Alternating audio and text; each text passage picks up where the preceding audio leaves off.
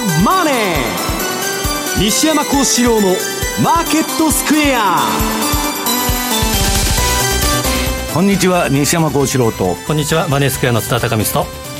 皆さんこんにちは。アシスタントの大里清です。ここからの時間はザンマネー西山幸四郎のマーケットスクエアお届けしていきます。大引けの日経平均株価今日は100円を超える下げとなりました。終値123円28銭安の2万1680円34銭ということです、えー、そして為替なんですがドル円の動き見てみますとこの時間が113円の30銭を挟んだ動きとなっています。日経平均株価続落となりました。西山さん今週はどんなふうにマーケットご覧になっていましたまあこれねあのー、私レポートで書いて11月、まあ、1日あたりのレポートでみんな、まあ、月初のレポートで書いてアップルがねえー、ファングの最後の砦だと、まあ、ハイテクをもう夢を買うということで、まあ、未来の成長を買うということでずっとやってきたんですけど、うんまあ、アップル以外総崩れになってでそのアップルが20%調整、はい、20%以上下げても調整相場なんですね。アップルショックなんて言われてますね、はい、はいでまあ、そういうことで株はまあしばらくだめだろうと、まあ、これ上げたり下げたり、ただ、まあ後で言いますけど、本格的な危機ではないと、うん、要するにハイテクがだめなら、他のものを買おうという動きが出てるんですね。でまだえっと、危機というのはあのいわゆるパニックになりまして全振りになるんですけど、まあ、それがまあ出てないからまだ冷静な投資判断が行われていると。いうことで、まあ、株も私は逆張り中心だから、はい、えー、まあ、売られすぎたところも拾っていくと。買われすぎたところは叩くと。いうことをやってるんですけどで為替もということですよね、はい、でも為替の方はね私はもう順張りをまあ主軸っていうかメインにする投資家ではあるんですけど、はい、もう今年ほど逆張りやった年じゃなくて、まあ、その逆張りがまあこれもまあこの後のコーナーでやりますけど、まあ、うまくワークしてるとすごくまああの良かったなという形でですね。でまあファンド税の動向でいうと11、12がまあ決算期で、はい、今まあ我々大変なんですけど、はい、まあ今年ほどですね商品分散と、えー、取引手法のですね、えー、分散、えー、がえー、大事だと、いうことを、えーまあ、感じた年はなかったなと、まあ、それがあって、まあ、分散取引やってたんでで取引手法も分散したんで順張り逆張り、まあ、なんとか乗り切れたと。いうことなんですね。まあ、だからあとはもう焦点は私ブログに書いたんですけど、はい、まあ、今週後半にアメリカの株が戻せるかどうか、えー、まあ、昨日なんとか下げてた中からリバウンドしたんですけど、はい、まあ今日ですね今日、まあ、戻すようだと一応2番底みたいな形になると。でそのただアプライドマテリアとかねあの NVIDIA の半導体の計算が悪いんで、はい、まあ、ちょっと分かんないんですけど今日またぶち下げちゃうようだとこれはまあ底抜きの懸念もですね出てくるということだと思うんですけど。今日の動き注目ですね、はい、えー、為替はドル円先ほどお伝えしましたように113円の30銭あたりでの推移となっております。津田さん、はい、今週欧州通貨が結構動きましたね。そうですね。まあイギリスはですねまあ内政問題、はい、でメイン首相が不信任っていう話もで早ければ今日から48人集まればいつでもこれは投票できると、えー、でそうなるとやっぱりこれは、えーまあ、ブレグジットもまた暗礁に乗り上げると、うん、2回目の投票はないという話だったんじゃないんですか？うんそうですまだ16日以降って新たにまた動いてるみたいですね。だからなんかもうわけが分かんない、わけわからない。ぐちゃぐちゃですよね、イタリアの問題とかですねやっぱり欧州情勢は複雑回帰っていうのは平沼喜一が言いましたけど我々がですね欧州の状況を見るっていうのはやっぱ難しいっていうのがあるんですけど、はい、基本的にユーロドルは下向き、うん、ドル円はどうかというと株は動いてるんですけどまあ本当に動きが鈍いと。でまだ終わったわけじゃないんですけど2018年1月からの高低差っていうのは10円もないと、うんうん、9円90銭、はい、ということはしばらくはまああのリピートと。とは、えー、今日も後でお話しできればと思うんですけどやっぱり114円のミドル。この辺のやはり天井、まあ、壁といいますか、うん、抜けないとなかなか上に行きづらい、うん、ただ下も手堅いと。いうところですかね。マーケットについてはこの後もお二人にたっぷりと解説をしていただきます。さてこの番組 YouTube でも同時に配信をしています。資料もご覧いただきながらお楽しみください。動画については番組ホームページの方からぜひご覧くださいまた番組ではリスナーの皆さんからのコメント質問お待ちしています。投資についての質問など随時受け付けておりますのでぜひホームページのコメント欄からお寄せください。ザンマネーはリスナーの皆さんの投資を応援していきます。それではこの後午後4時までお付き合いください。この番組はマネースクエアの提供でお送りします。お聞きの放送はラジオ日経です。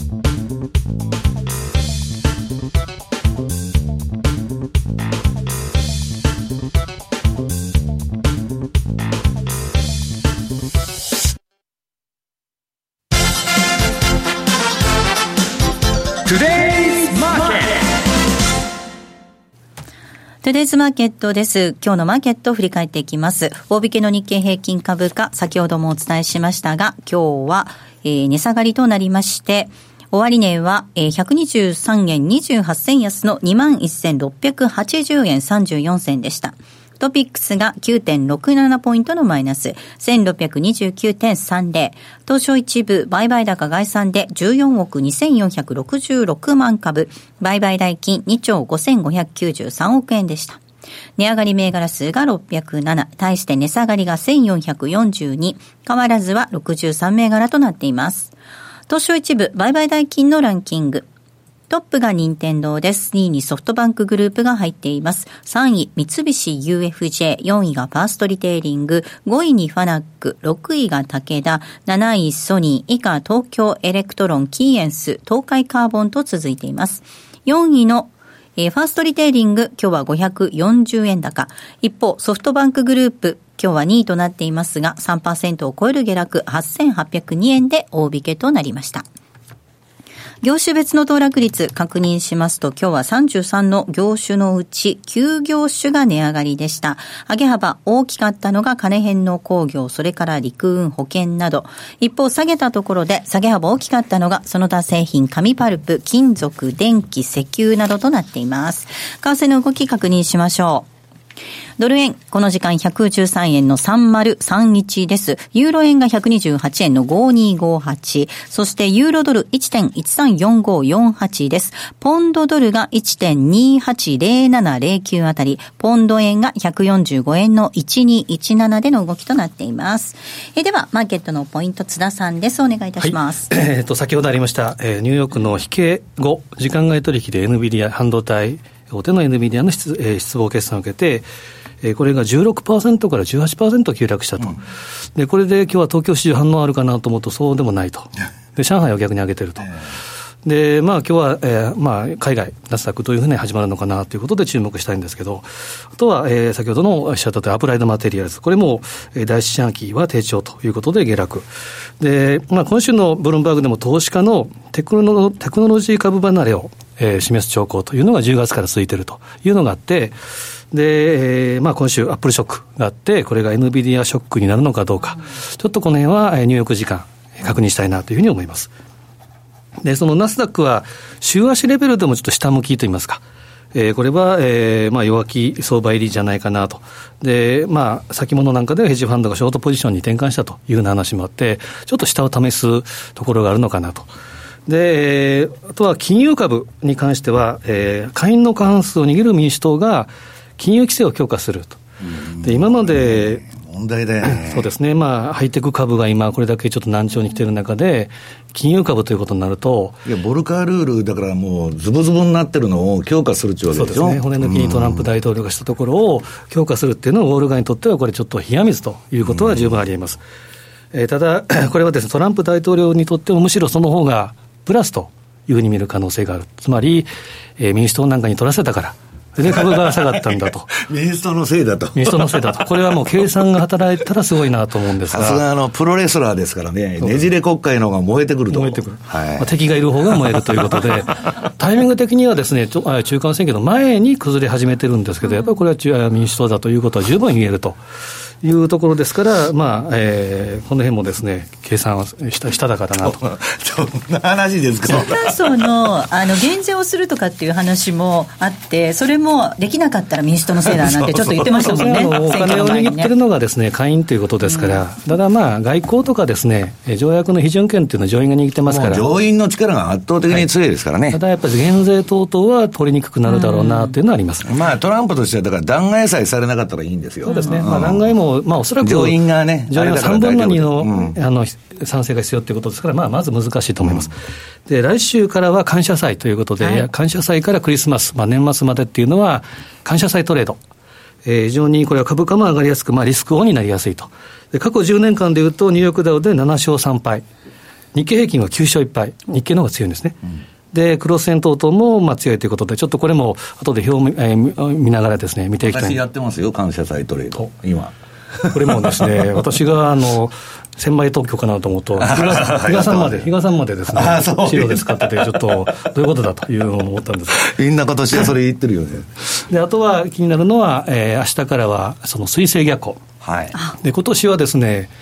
アストロロジーが結構ワークしてるなと。もう津田さんがあんまり言うんで、僕もね、昔メリマンから25、6万で買ったソフトを引っ張り出してきて、最近ブログに上げてるんだけど、私はあの、2000何十年先までですね、もう変化日とか全部わかりますよ、その、制逆から何から。そうですね。ちょっとまた貸してくださ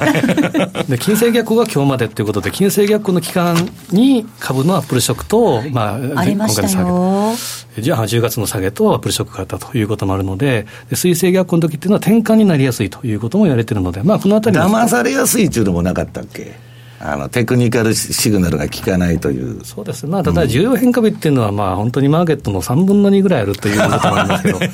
それでも水星と金星はちょっと注目していい,、はい、いいのかなというのがありますね。はい、はい。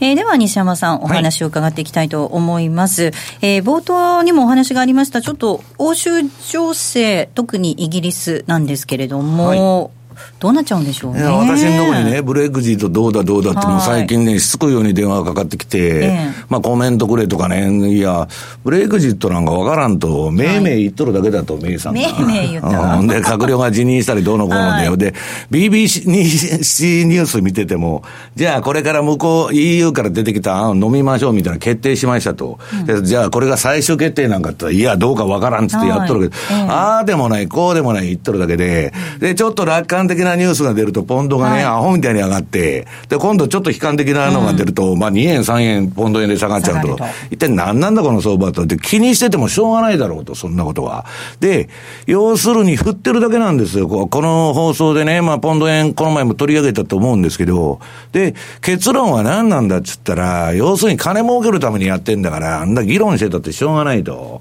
いうことで、まあ逆張りをやってんですよね。で、えー、っと、資料持ってきましたんで、ポンド円と、はい、えー、ドル円の逆張りシグナルと。いうことで、この前はね、えー、私はおしめ買いをこのシグナルが出た時に推奨しまして、ポンド円の。で、わーっと上がり寄ったんですよ、むっちゃくちゃに。で、今度、売りシグナルが出た。で、そっから今、墜落中と。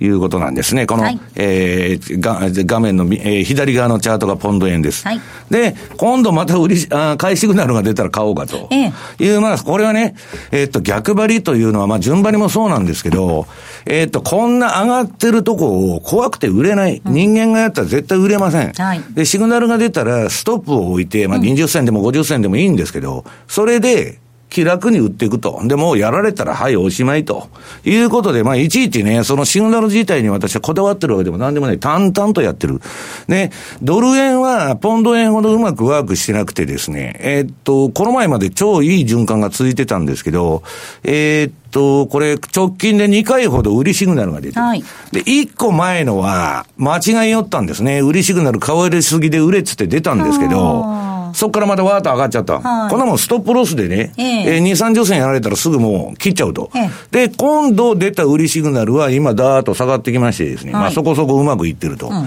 で、えー、次が、まあ、えー、ユーロ円。ユーロ円もポンド円と同じ形状で、これ非常にうまく回ってるんですね、今年は。これ、冷やしですけど、皆さん全部。で、まあ、このクロス円のポンド円、ユーロ円、まあ、ドル円ぐらいをですね、逆張りで、えー、きっちりストップロス入れて回してると、非常にうまくいってると。で、ユーロドルとかドルストレートはどうなのかというとですね、えっと、クロス円ほどにはうまく回らないんですね。えー、どっちかいうと、こう、ユーロは今、下げ圧力がすごく強くて、はい、あの、これがね、ドル円が動かない原因なんですよ。要するに、ドルがもうダメになってきてる。景気も、えー、ハードデータもソフトデータも、ちょっと陰りが出てきて、はい、もう住宅が終わってますし、そうするとね、もうちょっとドルが売られてもいいと、実行レートもものすごいドル高水準ですから、売られてもいいのに、買うものがないんで、カウンターで、じゃあ、買うものがあるかっつったら、ドルがダメならユーロ買おうっちゅうんですけど、ユーロはまあ、ユーロも弱いと。イタリアだなんだかんだっつって、なんかやってるんで、ダメだと。うんいうことなんですよね。はい、だから、まあ、まあ、クロス円ほどうまく回らないということなんですけど、まあ、クロス円の場合逆張りやってたらいいんだと。はい、で、じゃあ、こんなこと言っても、これ私がね、あの、まあ、パンローニングのカスタムチャートでその出してるシグナルなんで、えっ、ー、と、皆さんが何をやればいいかっていうのをもうちょっと簡単に言うと、はい、これポンド円の日足。これ全くあのシグナル一緒なんですけどね、えー、このあの矢印の。はい、これ何見てるかというと、うん、ストキャスティクスの533って、あの、ストキャスティクスのオリジナルのストキャスですね。これのループ見とるだけなんです。で、売られすぎたら買って、買われすぎたら売ると。まあこれ、あの、津田さん、トラリピでも使えると思うんですけど、ね、もう完全にレンジプレイなんですよ。で、この、まあ、下 ADX っていうのは余分に出てるんですけどね。まあ、あの、この基本的には、えー、この2本の、なんだっけ、青色と赤の太い線。はい。これのクロスに注目したらいいんです。うん。うん。で、次がまあ、まあ、あの、ユーロ円、ポンド円と、はい、あユーロ円、ドル円と順番に見てほしいんですけど、はい、ユーロ円です、まずは、はい。このストキャスのループに従ってるだけで、これ見てください。あの、ほぼ、その間違えたらすぐストップで切っちゃうんで、えー、当たるとですね、これトレール注文流すんですけど、あの、ポジション取った瞬間に売っても買っても、めちゃくちゃ値幅が出るわけですよ。そうですね、取れてますね。ええ。だから、順張りでトレンドが出ないんだったら、押してもダメなら引いてみなと、いうことでこれをやっとると。で、ドル円はまあまあ、先ほど言ったように、今直近のシグナルはまあ、うまく円高になってきて、まあ、あの、言ってるんですけど、まあ、これをですね、ぐどーんにやっとると。うんいうことなんですね。何にも考える必要はないと。えー、小学生でもできるということでございます。津田さん、これだけレンジの状況続いていますと、これ、本当にトラリピもワークしますね。すねあのまあ、先ほど言ったドル円なんかも本当に高低差、年間高低差が9円90銭。ということで、はい、まあ、じわじわと3月から上げてきてはいるんですけど。90銭じゃね、われわれ飯が食えないですよ。もっと動いた方がってことですよ、ね、いや、そりゃそうですよ、うん、トレンドは本当にトレンドです、去年去年で11円ちょっとですから、うん、年々ですね、ボラがなくなってきてる、うん、そうすると、まあ、ドル円の逆張り、えー、っていうのがですね、えーまあ、ワークする、まあ、順張りが非常にワークしにくい。逆に裏を返せばですね、トラリピが非常にワークしやすいなと。いや、だから、金利上げとるのにドル上がらないわけじゃないですか。それはトランプがね、ドル高けしからんと。で、実行レートはもうね、歴史的なドル高水準でしょ。はいこれはもうおのずと上が限界やるわけですよ。かといって金利上げてるから下も売れねえと。いうこと下値が硬くて上値が重いっていうのは、非常に、まあ、しばらく続きそうだなと、うん、あと、ポンドに関しては、これは前回の中間選挙の奴隷もそうですけど、やっぱり政治のです、ね、材料っていうことになると、これはやっぱり予測しても無駄だと。そうですね。ということは、まあ、まあ、直近見たらですね、本当にジェットコースターのような、そういう相場になってますけど、けど21日のボリンジャーでいうと、まあ、プラマイ1で動いてるぐらいなんですね。ですから、この辺で、まあ、バシッと、えー、当てはめる。例えば、今、マイナス1シグマっていうのは147円の、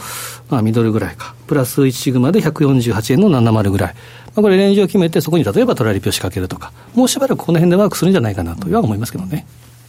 西山さん、どうでしょう、はい、こういう状況ってもう少しちょっと続きそうな感じですよね。ねこれね、私、今、為替だけ言ったでしょ、はい、まあ、あの、FX がメインなんで、為替がまあ、すごい重要なんですけど、はい。次にね、今日はまあ放送でちょっと特別大サービスで、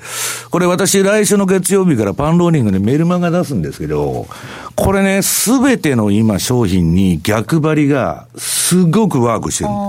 で、これはね、今までまあ、一切公開してこなかった、ほとんど触れたこと前ね、えー、どういうシグナル出してるのかも説明してないんですけど、はい、このニューヨーク原油の、この冷やし、はいはいこれニューヨーク原油っていうのは今、唯一トレンドが出てる、爆発的な売りトレンドが出た相場なんです。売りトレンドですね。こんなね、私ね、原油が一番いいって言ってるじゃないですか、トレンドフォローやるには、ずっともうセミナーでも言い続けてるんですけどね。うん。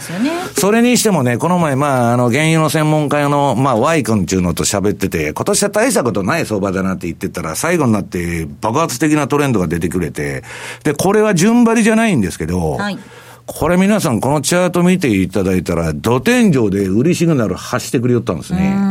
で、これは私自動売買で回するんで、これは助かったなという、怒涛のですね、いや、私こんだけの連続安っていうのは、記憶にない。で、そのまあ、Y 君っていうのと喋ってたら、まあ、彼は OPEC とかも重視、あこの原油のコーナーはこの後でやるんで。そうなんです。後半でお話があるんですけれども。ね、まあ、この原油から、えー、あと次、ドル円。はい。まあ、ドル円大したことないっていうかですね、これもまあ、周期的な転換点で売買シグナル出すようにしてるんですけど、まあ、これは直近買いになって、だいぶ前に。うんで、私はもうポジションこれ切れちゃったんですけど、はい、トレール注文で流してるからね、今何も出てないと。うん、で、次、ニューヨークダウ。はい。これもね、土天井のいいとこで売りシグナルを発してくれまして、で、この前の大底でもまた買い、買いシグナルを発してくれたということで、あの、すべてのね、その市場が、売られてるとか、今10月にあれだけ下がったでしょ、相場。パニックだとか言ってるんですけど、私から言ったら何にもパニックでね、こっち売られても次、こっち買おうみたいな動きが、冷静な動きがまだあるのと、結局金余りでね、トレンドが出ないんですよ。まだ、あの、インフレになってないんで、とどめ刺されてないんでね、もう、まだ日銀も ECB も緩和やってるんで、ジャブジャブなんですね。だからなかなかトレンドが出ないんで、結局こういう逆張りをしてた方がね、まあいいということで、まあこちらのチャートはまあ今日ちらっと持ってきたんですけど、まあメルマガ読者限定公開ということで、はい、まああのー、アストロロジーとかの話もまあ、えー、取り上げていこうと思ってるんですけど、うん、まああの、とにかく、えー、順張り逆張り両方やってるとですね、非常にバランスが取れて、うん、なんかトレンドにの乗り損ねたっていうこともないし、まあ、取引手法の分散っていうのもね、ある程度やっていかないと、ちょっと飯が食えないなと。これね、今の相場、ポンド円とか、順張りとかね、気分のいい時に買って、ああ、ダメだっつって叩いてやれって売ってると、もう買ってやられ、売ってやられの連続でしょ、これ。もう金がどんどんなくなっていきますよ。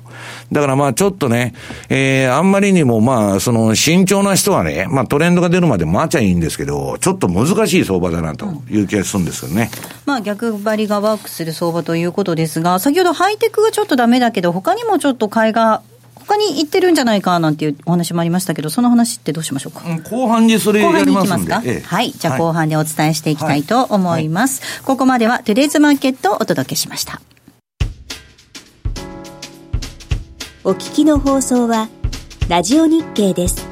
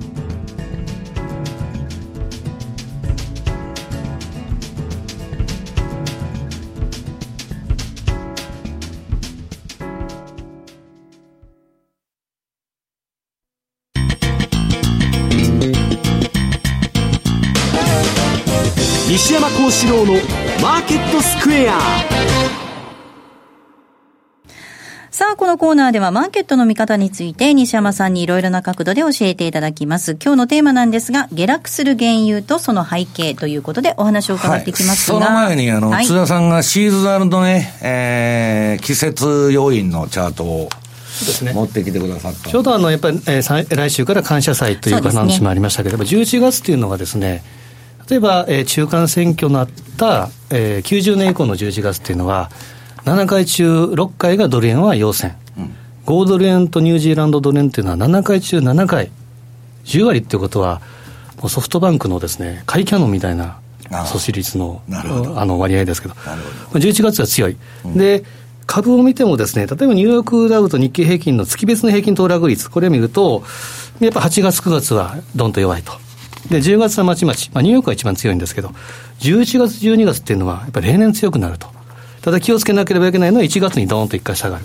これ最近のパターンでよくあることですから、うん、気をつけなければいけないんですけど、クロス円、通貨で見ても、まあ、ドル円とあとクロス円見てもですね、やっぱ8月が一番安い、まあ、円高になりやすい。うんうんで、11月、12月は強くなりやすい。で、そうなると、ちょっと次のページで言うと、感謝祭トレード。はい。えー、ドル円、5ドル円、ニュージーランドドル円、あと日経平均とニューヨークダウ。で、ドル円はまあ6勝4敗ということで、まあそんなに大した確率ではないんですけど、うん、5ドル円は2008年、まあこれはですね、バスというふうになってますけど、レートによってはこれ丸、まあいろいろあるんですけど、うん、ただまあ当社のレートで取ると、2008年はバス、つまり7勝3敗。うん。ニュージーランドドル円8勝2敗、うん、で日経平均が9勝1敗、ニューヨークダウが7勝3敗、はい。まあ、7割以上取れてるということですから、うん、10月末買いでですね、ちょっと出遅れたかなと、えー、本来10月末買いで、そのまあ言うなれば6日のあやめとか、10日の効くってことはないと思うんですね、うん、4月まであるわけですから。うんうんえー、投資に適した、えー、半年間ということですから、うんうん、ただそれでもどうどうかなという人は、この感謝祭トレード、うん、来週22日が感謝祭、で、翌金曜日がブラックフライデ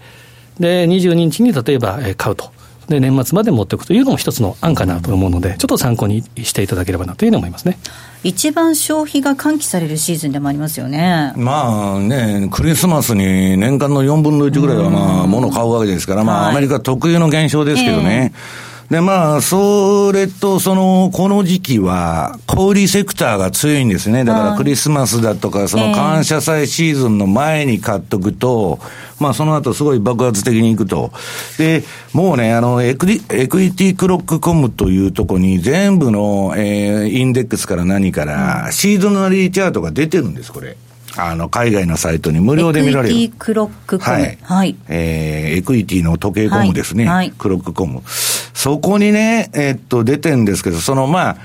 いわゆるニューヨークダウとかは、10月の半ばから上がって、4月の末まで上がるという循環が過去20年。そのハイテク株見たらですよ、えー、一年中上げっぱなしのサイクル、ここ20年間。うん、で、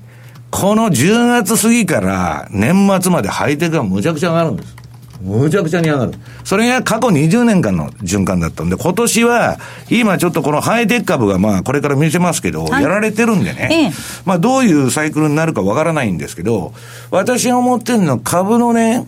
まあ小売株そこそこいけるんじゃないかと。いうことなんですね。で、その前に、まあ、じゅあそれを見てもらう、うんと、まあ、順番にじゃあ原油からやっていきましょうか。はい。で原油相場なんですけど、えー、この原油先物あニューヨーク原油先物と北海ブレントの冷やしと。こんな凄まじいトレンド相場見たことないと。こ連続安の 相場になりましてですね、はい、普通は売られすぎると一旦ちょっと戻してまた下げて戻してみたいなリズムになるんですけど、どうどうどうどうどうと来まして、で、最近ちょっと戻してる。はい。で、まあ、あの、津田さんのあれじゃないですけど、まあ、ちょっとアストロロジー的なあれでいくとね、若干今、原因は反発する。ただまた売られるだろうという、まあ、あの、波なんですけど、まあ、じゃ、若干反発してもおかしくないんですけど、これがね、景気後退なのか何かっつったら、えー、そうじゃないだろうという意見が多いんですね。まあ、とにかく、あの、アメリカでシェールオイルが、まあ、あの、わーっと稼働してるんで、うん、まあ、供給がね、もう、オペックなんかね、あんなサウジのあんな事件を起こして、もうむちゃくちゃだと。で、まあ、オペックの、まあ、総会だとかのあれも重要なんですけど、もう、非オペックも多くて、もはや機能してないと。うん、で原油のその需給関係というのは、まあアメリカを見なきゃいけないなと思う、これからはね。時代が変わってるんだと。いうことで、まあ景気後退の足音とかって言われてるんですけど、まあ今のところまだそこまで行ってないだろうというのが、まあ原油関係者の話なんです。で、まあ、これが今一番トレンドフォロワーは、えー、っと、あんまり儲かってなかったんですけど、今年。まあ、めちゃくちゃなトレンドが出てくれたということなんですね。はいうん、で、ニューヨークダウとかナスダックがどうかと。はい。で、これあの、皆さん次にこのチャート見てもらうと、オレンジが売りトレンドのチャートの足なんですけどね。あんまり大したことないというかね。うん、えっと、まあ、大きくは下げたんですけど、はいこれもね、皆さん逆張りシグナル出てんですけど、逆張りでやってたが儲かると。うん、でね、少なくとも皆さんこんな逆張りが機能してるうちは、まだ危機でも何でもないと私は言っとるんです。あのー、まあ確かに強烈に売られたりはしとるんですけど、そんなにまあ大したことないと。アップシグナルが両方とも出てますね。ね今ね、直近買いシグナルが出て、えー、だからこれストップで打たれちゃうかもわかんないけど、うんはい、とりあえず、昨日、今日、はい、まあ私ブログに書いたように、まあ週後半ニューヨークダウン上がるかというのがね、うん一回2番底つけてリバウンドちょっと入れるのか、あるいはそこ、そこ抜けちゃうかの分岐点が、まあ今週、まあ今日、まさに今日だと、はい。今日の夜、どうなるか。で、次に今度は日経平均も、なんだかまあ、あの、買いシグナルがね、出てるけど今。はい。まあ、あんまりね、その、まあ、周期的な高値安値、これ結構うまく捉えてくれて、ね、まあ、日経はね、結構ストップロスやられちゃったりしてるんですけど、まあ、めちゃくちゃ売られたこのファングを代表するアマゾンですら、これ、逆張りがうまくワークしてるんです。よ。この乱高下のめちゃくちゃな相場でも、うん、だからこれね、逆張りがワークしてるということは皆さん、その、めちゃくちゃランダムに振りながらは下げてるんだけど、あんまり大したこと、下げはね、まだ危機でも何でもない、こんな相場ね、まあ、来年以降はそういうね、流動性パニックみたいな、全部売りみたいになる場面がどっかで来ると思うんですけど、はい、まだそんな感じでではないと。ただ、注意しないといけないのは、もう上値はしばらく重いだろうと。うん、これ。で、これ、Facebook と Google 見てください。これ、だらだら下げてますよね。だらだら下げてて、要するに私が言ってるように安定的に下げてるわけです。安定的に下げてるって言い方は変なんですけど、要するにこれ何かと言ったらね、この皆さん Facebook と Google の株価を見て、アメリカ株が業績相場に移行したんだと。もう夢を買うバブル相場は全く終わってしまったということに気づかないとダメなんです。で、今までのノリで9年間上がってきたからハイテクさえ買ってったらいいという時代はもう終わっただろうというふうに思ってるわけです。で、次がね、GE とテスラ。はい。これ GE はね、年金の積み立て不足の問題とか、まあいろんな問題抱えてて、で、中国のあの貿易摩擦の影響ももろにこれ食らってるんですけど、これ、バフェットが売ってからですね、鶴瓶落としのように下げてまして、ウォーレン・バフェット。うまく売り抜けたなと、あの人が売った株を売らなきゃいけないって、この前、ブルームバーグに記事が載ってましたけど、本当まずいなと、い、うことなんです。で、私がね、こんなんバブルでもね、まだ、ね、あの、ちょっと適温相場じゃない、微熱のゴルディロックスに変わったと。適温じゃなくて、言ってんのはこの、テスラがね、はい、まあこの前決算いい数字出したと、なんかまた粉飾だなんだかんだ言われとんですけど、それでこれ壮大な売り方と買い方の指定線、はい、株から社債からもう売り方がガンガンやっとるんですね。えー、それが踏み上げになっちゃって、あまあ今こういう相場になってんですけど、はい。夢を買うテスラがね、大きく戻してんのに危機でも何でもねえだろうというのがね、私の今の実感で、うん、ただ、もう GE とかは私は戻り売りだと、こんなもんは。もう住宅株とかね、そう終わった株はもう戻りはずっと売っていきましょうというふうにやってて、で、今、えー、もうアメリカの経済データも世界中ヨーロッパもどこも日本も悪くなってきたと。はいそういう中で何を重視して投資やっていったらいいのかというとですね、やっぱりまあみんなつまらないっていう人がいるんですけど、ディフェンシブ。はい。で、ここにあの P&G とジョンソンジョンソンと誰もが知ってる銘柄。はい、超有料銘柄ですね。はい、超有料。もう毎週金が入ってくる、毎日金が入ってくる、毎月金が入ってくる、もうキャッシュフローがすごくてビクともしない、えー、両方とも会社なんですけど、これ見てるとね、この大急落相場のさなかに、えー、素早く立ち直って、買い取れ出てますね。相場やってると。だだから、その、アップルショックとか言っとんですけど、じゃあ、アップルダメならね、P&G とジョンソンジョンソン買おうっていうのは、もう完全な金余り相場がまだ続いてるっていう証なんです、これが。だから、えー、そんなにね、もうめちゃくちゃな、めった打ちの相場になるとは、私は今の時代で思ってね、まあむしろ来年以降ね、そういうのが来ると思いますけど、うん、そうすると答えは何かって言ったら、まあ振りながら下げてても何しても、レンジだろうと。まあいいとこ。まあ、レンジって言っても、まあ、だらだらだらだら振りながら下げるっていうのはあるんですけど、そうすると振るんで、うん、トレンドフォローやってると、戻しの過程で全部ポジション切られちゃう。だから逆張りやった方がいいんだということで、今、この逆張りがあって、で、もう一つ言うと、比嘉さんも津田さんも言ってるね、えー、感謝祭トレード。それの銘柄がこの P&G、ジョンソンジョンソン。うん、で、もう一つホームデポっていうのがあるんですけど、はい、ホームデポはね、比嘉さんも難色をつけてますし、あれはあかんと。あんなもんただのあの、安売り屋だと 言ってね、言ってるんですけど、まあ。個人の話はい、あのー、まあ、それはどうかわからないけど、ホームデポもなかなか、まあ今、ホームデポは上がってないんですけどね、まだ。あの、そんなに下げてもいないと。だからそういうものを毎年、もうやるやつが必ずいるんです、この時期は。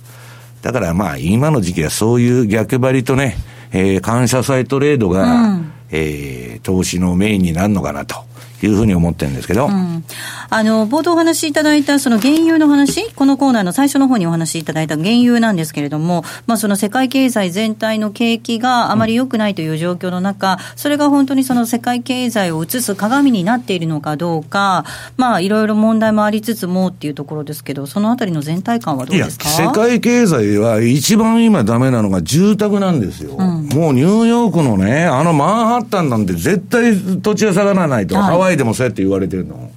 あとカリフォルニアどんどん移民が入ってくるから、あれは下がらないんだというニューヨークもね、ついに下がり出したということがありまして、はい、で、これはね、中国人がかなり売りに出しと資金繰りに詰まった連中がいましてですね、だから、まあ、世界の住宅市場を引っ張ってた中国人がね、ちょっと、えー、勢いは陰りが出てきて、まあ、いくら高くても買うと。うん、買う、ああの、買うから上がる、上がるから買うっていうことで来たんですけど、やっぱり金利が上がるっていうことは、一気に収益還元法ベースでですね、うん、あ不動産市場はダメになっていくということなんですね。で、不動産がダメになってから、いつでもまあ、1年半ぐらい、まだ景気はね、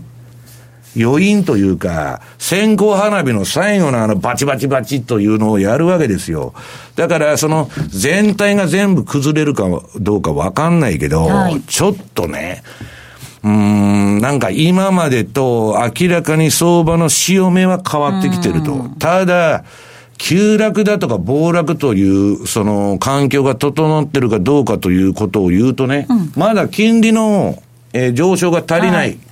で、私が言ってるのは危険なカクテル、津田さん。ね、財政赤字拡大。で、えー、なんだ、えー、金利上昇、ドル安。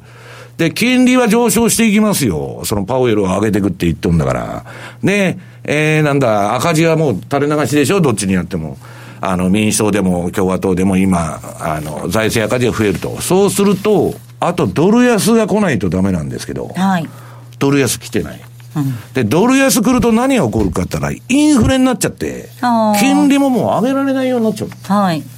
これが一番恐れてることだと思うんですよね、アメリカは。うん、だからまあ今そのね、危険なコクテルがまだ3分の2しか変なあの、悪酔いになってないんで、はい、これでもう一発ドル安が来るとですね、まあちょっとまずくなるかなと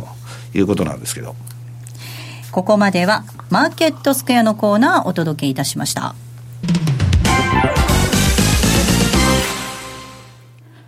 オリジナル注文トラリピでおなじみ、そして金曜夕方放送、西山幸四郎のマーケットスクエアリスナーの皆さんには馴染み深い FX 会社、マネースクエアでは現在、新規講座開設キャンペーンを実施しています。12月31日までに新規講座申し込みを完了し、2019年1月31日までに初回ご入金とキャンペーンエントリーをされた方には、書籍、実践 FX トラリピの教科書をプレゼント。さらに、期間中の新規成立高に応じて最大6万ポイントのマネースクエアポイントをプレゼントいたします。マネースクエアポイントは、マネースクエアに口座をお持ちの方だけがご利用できる独自のポイントサービスで、ポイント数に応じてギフト券やグルメなど様々な商品と交換することができます。また、マネースクエアが特許を取得しているオリジナル注文、トラリピの手数料が無料になり、あなたの資産運用がより手軽に始めやすくなりました。まだ口座をお持ちでなくて、マネースクエアやトラリピが気になるという方、ぜひキャンペーンをご活用ください。キャンペーンの詳細は、ザ・マネー番組ウェブサイトのマネースクエアキャンペーンバナーをクリック。株式会社マネースクエア金融商品取引業関東財務局長金賞番号第2797号当社の取扱い商品は投資元本以上の損失が生じる恐れがあります。契約締結前交付書面をよくご理解された上でお取引ください。お聞きの放送は、ラジオ日経です。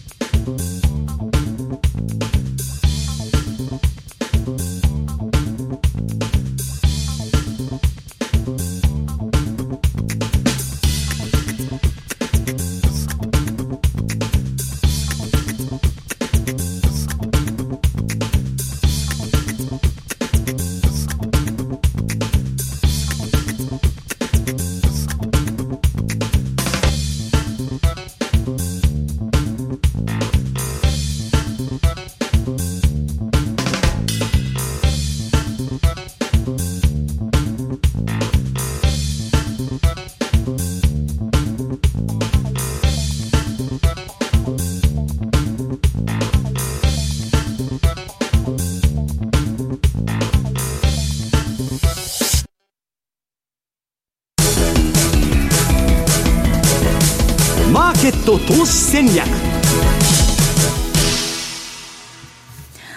さあ、このコーナーでは来週に向けての投資戦略を伺っていこうと思います。津田さん、お願いいたします。はい、えー、まあ、感謝祭トレードというのがありましたけれども、うん、まあ、あの、ちょっと話の続きで原油の話になると、基本的に原油安というのは今までだったら株安ということではあるんですが、まあ、アメリカの例えば国民にとってはですね、ガソリンが安くなるということは、これ減税ということですから、そうですね、基本的にはこれは、まあ、あのいろいろ取り方があってですね、安くなれば株が安くなる、まあ、高くなれば、えー、ということがあったんですが、今は減税効果ということで非常に、えー、ポジティブに動いてるのかなと。でなかなかやっぱり読みにくいイランの情勢とかですね、えー、まあ、イランのそのイラン産原油が、えー、来ない、来なくなったら日本は除外だとか、いろんな話があるんですけど、トランプ大統領としては基本的にはやはり金利高も嫌がりますけれども、原油高も嫌がる。その間もね、ツイッターでね、ガソリン高いの嫌だって言ってましたもんね。やっぱ何でも高くなるの嫌だということですね。高いの嫌い。不動産高くなるの 不動産だけはいいんですけど、まあ、そういう意味合いもあって、まあ、原油はですね、ちょっと、えー、経済に及ぼす影響っていうのはちょっと非常に複雑になってきたなというところがあります。で、話戻すと、やっぱ感謝祭トレードの前でいうと、やっぱ明日からの水星逆行、はい、ちょっと早いんですけど、えー、今年1年間をちょっと振り返ると、アストロロジーがワークしたなというふうに思うんですね。はい、例えば、1月31日っていうのは、もうだいぶ前の話ですけど、ちょうど皆既月食があったスーパーブルーブラッドムーンっていうのが、1866年以来152年ぶりと、はい、ちょっとこの辺でマーケットの変動があるかもしれないっていうことを、例えば社内のレポートとか、M2TV で言わせてもらったんですけど、で2月に、えー、1回、金利急騰ショックということで下げました。で、えー、1回、えー、今年初めての水星逆行現象が3月にやったんですけど、これはニューヨークダウの一過のボトムであるっていうことと、ドル円もですね、104円のミドルっていうことでボトムをつけたんですね。やっぱマーケットの転換点であったということ。で、えー、2回目の水星逆行っていうのは、これ8月、7月、8月。これトルコショックがありました。で、まあ、株はそんな大きな影響はなかったんですが、まあ、日本株も影響を受けてト、トルコが一番大きかった。で、えー、直近でいうと10月から11月、まあ、まさに今日までっていうのは金星逆行。これは株のやっぱ、えー、調整が、えー、多いなと。で、10月10日に一回ドーンと下げた。これは、えー、米中貿易摩擦も当然ありますし、また金利が上がってきたというところも影響がありますけど。そういった影響があったのと、直近では、えー、アップルショックというのがありました。で、えー、今日カーテンも明日から、えー、水星逆行、12月のですね、これ7日まで。12月7日まで。が水星逆行とい。うことですから、はい、普段の感謝祭だったら、これからまあ、いけいけどんどんじゃないですけど、リスクを取ってということがあるんですけど、逆にちょっと、えー、下に向かったらですね、おしめを狙ってもいいのかなと、もうちょっと修,、修正があってもいいかなと。いう気はするんですね。うん、なので、えーまあ、そのあたりをですね中心に見ていただければいいと思うんですが、ちょっと個人的に注目しているのはですね、今日チャートで、えー、持ってきたんですけど、OG 円、はい、冷やし。でこれ、非常にボリンジャーでいうとです、ね、まあ、上昇バンドークということで、きれいに上げてるところではあるんですけど、これもこの矢印があると思うんですね、黄色の矢印、これは10月末、まさにハロウィン、ハロウィン効果と。うんまだあの4月までありますから、なんとも言い難いんですが、今のところはワークしてるっていうのが、えー、5ドル円。で、次ニュ、ニュージーランドドル円。これも非常にですね、王子よりも非常にまだ強い。えー、ボリンジャーバンドの、えー、広がり、水広がりっていうのは、これ、エクスパンションということで、上昇トレンドの強まりっていうのを表すんですけど。やっぱりだから、今年もあのサイクルがオセアニアワークしてるってことですね。それまで非常に弱い弱いということで、金利もですね、なんかファンダメンタルズで上げてきたわけでもないと、うん、米中関係、まあ、米中摩擦ということで、逆に押してたところではあるんですけど、きれいに10月末を起点にどんと上げてると。で、なんで上げてるんですか、今、5ドルとニュージーランド。これはですね、まあ、ファンダメンタルズの材料っていうのはほぼないと。ほぼないよね。米中摩擦。下げすぎたから。下げすぎの反動ですよ、反動と、まあ、米中摩擦が多少やらで、やらでということ。G20 でなんとかなると。そうですね。うん、で、まあ、そういった意味で、今、ニュージーランドの方が逆に引っ張ってると。いうふうな感じになってますね、うんうん、でこれはストレートも、ニュージーランドドルストレートも、オジーストレートも結構強くなってきて、まあ、ただ、売られすぎの反動ということですから、まあ、どこまであるかっていうのはなんとも言えませんが、うん、今のところは強いというふうに見て、なので、10月末買いは、今年に限ってもそうですけど、やっぱり10月末ぴったりというわけじゃないので、やっぱり11月ぐらいまで見て、もしくは1回リグって、でそこで投資のチャンスということですから、まあ、出たり入ったりということを繰り,、繰り返しながら、うん、えー、まあ、特に年末なんかは、やっぱり円売りトレード。ということですから、5ドル円、ニュージーランドドル円が面白いんじゃないかなというのまあ、この時期勝負しないと、あの、クリスマスシーズンになるともう、市場のあの、ボリュームが一気に下がっちゃうんで、まあ、最後ですよね、わーっと今年の。だからまあ、えー、23というのは、えーまあ、東京市場、日本市場は旗日ではあるんですけど、うん、まあ、来週にかけては、この感謝祭トレード。えー、これを注目していただければなという思いますけどね、はい、先ほどもご紹介いただきましたが過去10年主要5銘柄の感謝祭が 年末売り勝敗表っていうのを見てみてもこれワークしている傾向があるということですのでね。でねはい